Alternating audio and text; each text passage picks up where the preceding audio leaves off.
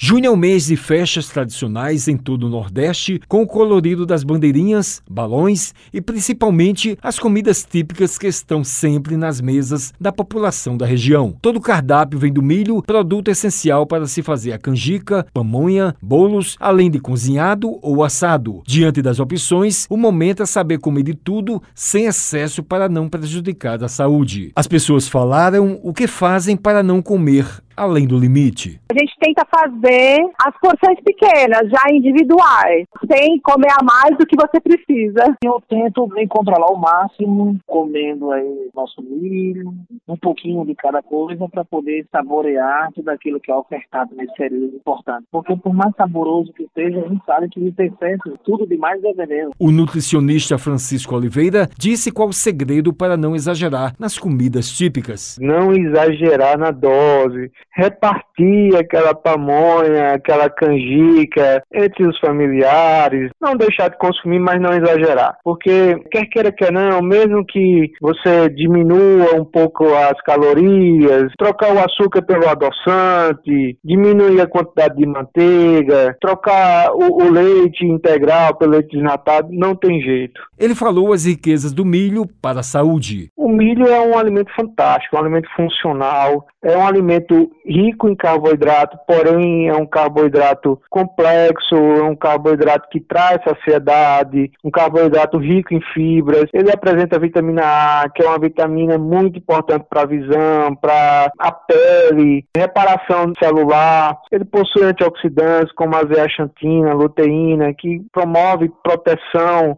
ocular. O milho é um alimento fantástico. Francisco alertou para o bom senso e a moderação na forma de comer. Se você está sobrepeso, obesidade, tem comorbidades como diabetes, hipertensão, taxas elevadas de colesterol, triglicerídeos, bom senso é a moderação. Se você tem um certo tipo de intolerância, você pode substituir o leite, por exemplo, é intolerante à lactose, intolerante ao açúcar do leite. Você pode substituir esse leite leite de vaca por leites vegetais, ou fazer essas substituições do alimento que você tem essa intolerância. Wellington Sérgio para a Rádio Tabajara, uma emissora da EPC, Empresa Paraibana de Comunicação.